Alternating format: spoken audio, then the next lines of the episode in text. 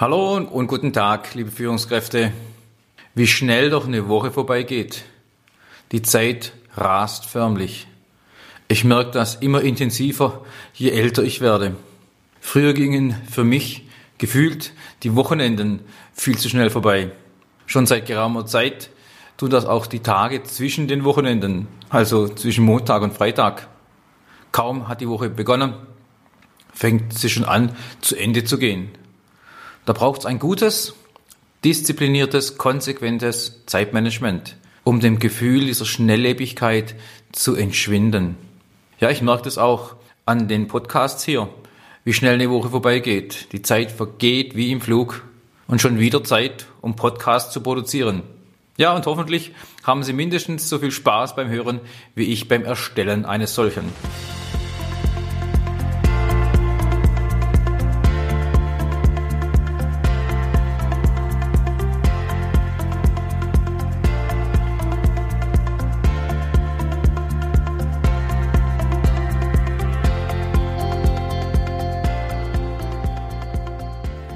Aufgrund des Feedbacks vom ersten Teil mit dem Titel Von anderen Führungskräften lernen will ich die Flexibilität in mein Programm einfließen lassen und noch so eine ungeplante Folge auf die Spur bringen. Ja, genau genommen auf diese Tonspur. Da kamen gute Rückmeldungen und Impulse, die mich veranlasst haben, nochmals meine Schatztruhe zu öffnen und diesen Podcast extra einzuschieben. Ich will nochmal dran erinnern, wie es zustande kam. In meinem gleichnamigen Seminar, wie hier dieser Podcast lautet, Führungskraft für Führungskräfte, dürfen meine Teilnehmer Fragen rund um Mitarbeiterführung mitbringen. Drei, vier so als Einstieg. Ich kann daraus schon etwas schließen, welche Schwerpunkte ich in dieser Teilnehmergruppe setzen muss. Auch muss es mir dann gelingen, die Führungskräfte, die Projektleiter, Abteilungsleiter unterschiedlicher Bereiche vom Vertriebsleiter, Einkaufsleiter, Produktionsleiter, Leiter Qualitätsmanagement, IT-Leiter, Personalleiter, Leiter Finanzen und so weiter, Projektleiter, dass aus diesen unterschiedlichen Bereichen am Ende des Seminars diese Führungsfragen, die Sie mitgebracht haben, selber beantworten können. Davon können Sie als Hörer dieser Podcasts gerne profitieren und ich gebe Ihnen konkrete Antworten aus meinem Blickwinkel. Bisher habe ich in den letzten Folgen so Fragen bzw. Problemfelder von Führungskräften behandelt, die lauteten, als Führungskraft kann man es anstellen, wie man es will, man macht es nicht richtig. Wie geht man damit um? Ich war vorher Vorgesetzter, nein, ich war vorher Kollege, bin jetzt Vorgesetzter. Das ist ein Problem für mich. Auch da habe ich meine Antwort platziert als Hilfestellung, wie man damit umgehen kann. Mein Chef hat von Mitarbeiterführung keine Ahnung. Wie gehe ich damit um? Oder ich kann keine Ziele für meine Abteilung machen, wenn ich von meinem Vorgesetzten noch keine bekomme. Wie soll das funktionieren? Oder noch eine als letztes. Um Mitarbeiter zu führen, braucht es nur gesunden Menschenverstand. Sie finden meine Sehensweise in den beiden Folgen Podcast 46 und im Podcast 47. Und nun geht's weiter. Ich habe mir nun drei weitere oft genannte Führungsfragen ausgesucht, die ich ja, etwas detaillierter hier jetzt auch beantworten kann. Es geht schon los mit der Frage, welche Aufgaben kann ich als Führungskraft abgeben? Was wäre Ihre Antwort? Überlegen Sie kurz. Und ich bringe meine. Die einfache Antwort ist, delegieren Sie alles, was riecht nach Routine oder nach Detailarbeit oder nach Spezialtätigkeit da unterscheide ich sehr deutlich. Wenn ich irgendwas in Routine packen kann, überlege ich mir, muss ich es wirklich selber machen? Klar, ein routinemäßiges Mitarbeiterjahresgespräch können Sie nicht delegieren. Das ist ja Ihr originärer Job. Aber die Frage ist berechtigt, welche Routine kann ich abgeben? Welche Detailarbeit muss ich nicht selber machen, sondern lasse ich Detailmenschen machen oder Spezialaufgaben? Die Unterscheidung hatten wir schon mal in diesem Podcast äh, mal behandelt. Das Zweite, was wichtig ist, überlegen Sie, wenn Sie Aufgaben abgeben wollen, im Rahmen dieser Routine, Detail- und Spezialtätigkeiten, wie kann meine sogenannte systematische Müllabfuhr funktionieren? Dieser Begriff ist nicht ganz so bekannt, aber sehr, sehr wichtig. Wie gelingt es, systematisch das, was ich bisher getan habe, in den Müll zu kicken? Müllabfuhr abzugeben. Muss ich es weiterhin tun, wenn ich jetzt Führungskraft äh, bin und ich muss andere Aufgaben wahrnehmen, dann muss auch was weg. Da muss man einen Blick drauf haben. Es gilt Ausmerzen von Altem, von Überflüssigem. Die Leitfrage zur systematischen Müllabfuhr, an der ich mich orientiere, ist, was würden wir nicht mehr machen? Oder was würde ich nicht mehr tun, wenn wir nicht schon mittendrin stecken würden? Wovon muss ich mich daher trennen? Was muss ich schlicht beenden oder stoppen? Was will ich eben nicht mehr tun? Fragen Sie sich einfach wieder, zu welchem Zweck dient diese Sitzung? Zu welchem Zweck dient dieser administrative Ablauf oder dieses Formular? Oder ganz besonders sind diese Auswertungen, die gemacht werden, erstellt werden, diese Statistiken, braucht sie wirklich noch weiterhin? Da haben sich viele Dinge über einige Jahre entwickelt, fast schon zum Trott hin entwickelt, zu einer Normalität. Es wird gar nicht mehr hinterfragt. Das machen wir halt so, ist die Antwort. Auch ist die Frage gut, dient das, was ich tue, wirklich dem Kunden, dem internen Kunden vielleicht auch noch? Bringt es Wertschöpfung entlang der Wertschöpfungsprozesskette? Solche Fragen muss ich mir stellen, um systematische Müllabfuhr zu betreiben. Setze ich überhaupt die richtigen Prioritäten? Habe ich übergeordnete Ziele, um überhaupt Prioritäten setzen zu können, in richtiger Art und Weise? Ja, manchmal kommen Sie zum Ergebnis, es muss weiterhin sein. Dann heißt es aber noch lange nicht, dass Sie es tun müssen. Stichwort Routine, Detail, Spezialtätigkeiten. So eine systematische Müllabfuhr macht man vielleicht einmal im Jahr. Tragen Sie es im Terminplan ein, schon im vorauseilenden Gehorsam für sich selbst im Rahmen eines guten Zeitmanagements. Genau deshalb wird es ja auch sehr oft und leicht übersehen, dass man es dann nicht macht. Und das Führungshamsterrad hat ein wieder. Also tragen Sie sich so einen Tag im Kalender ein, terminieren Sie ihn nach Abschluss gleich für die nächsten zwölf Monate später nochmal. Gerne hören Sie auch rein, wenn es um das Thema Delegieren geht, in meinem Podcast äh, Nummer 6. Da gibt es auch noch ein paar nette Impulse dazu. Eine weitere Frage von Führungskräften kommt oft.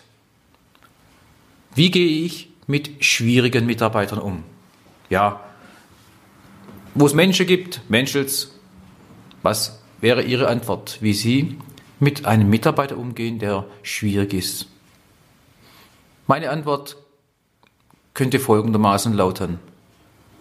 Warum ist er überhaupt schwierig? Was ist schwierig? Ist er vielleicht nur für mich schwierig?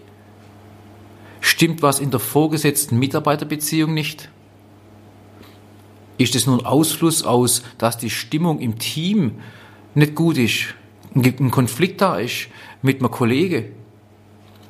Eine wichtige Frage ist dabei auch zu analysieren, warum er schwierig ist, welches Grundbedürfnis des Mitarbeiters ist nicht zufriedengestellt. Erinnern Sie sich doch mal ans Mitarbeitergespräch. Was kann der Mitarbeiter gut? Was macht er gern? Was macht Sinn? Wie sieht's aus? Ist er vielleicht krank? Ist er angeschlagen? Ist auch im privaten Umfeld gerade schwierig? Da gibt's viele Faktoren. Ihr Job ist es, anhand von Fragen rauszubekommen, an was es liegen könnte, und daraufhin neue Vereinbarungen zu treffen, genau dort, wo der Schuh drückt gegebenenfalls auch ein erstes konkretes, messbares Ziel vorgeben, um zu sehen, ob der Mitarbeiter gut ist, qualifiziert ist, ob er seine Arbeit übernehmen kann. Und so ein paar Impulse, wie man mit schwierigen Mitarbeitern umgehen kann. Ja, und natürlich ist auch das nicht unwichtig.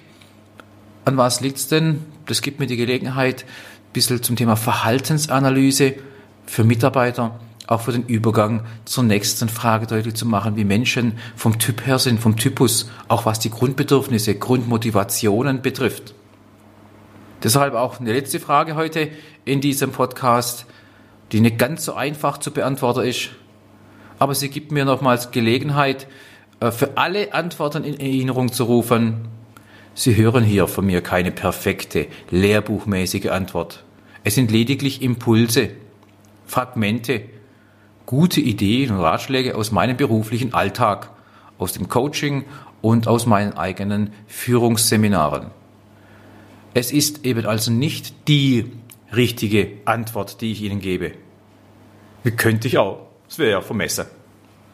Außerdem, auch diesen Spruch kennen Sie schon, wenn Sie meine Podcasts schon länger verfolgen.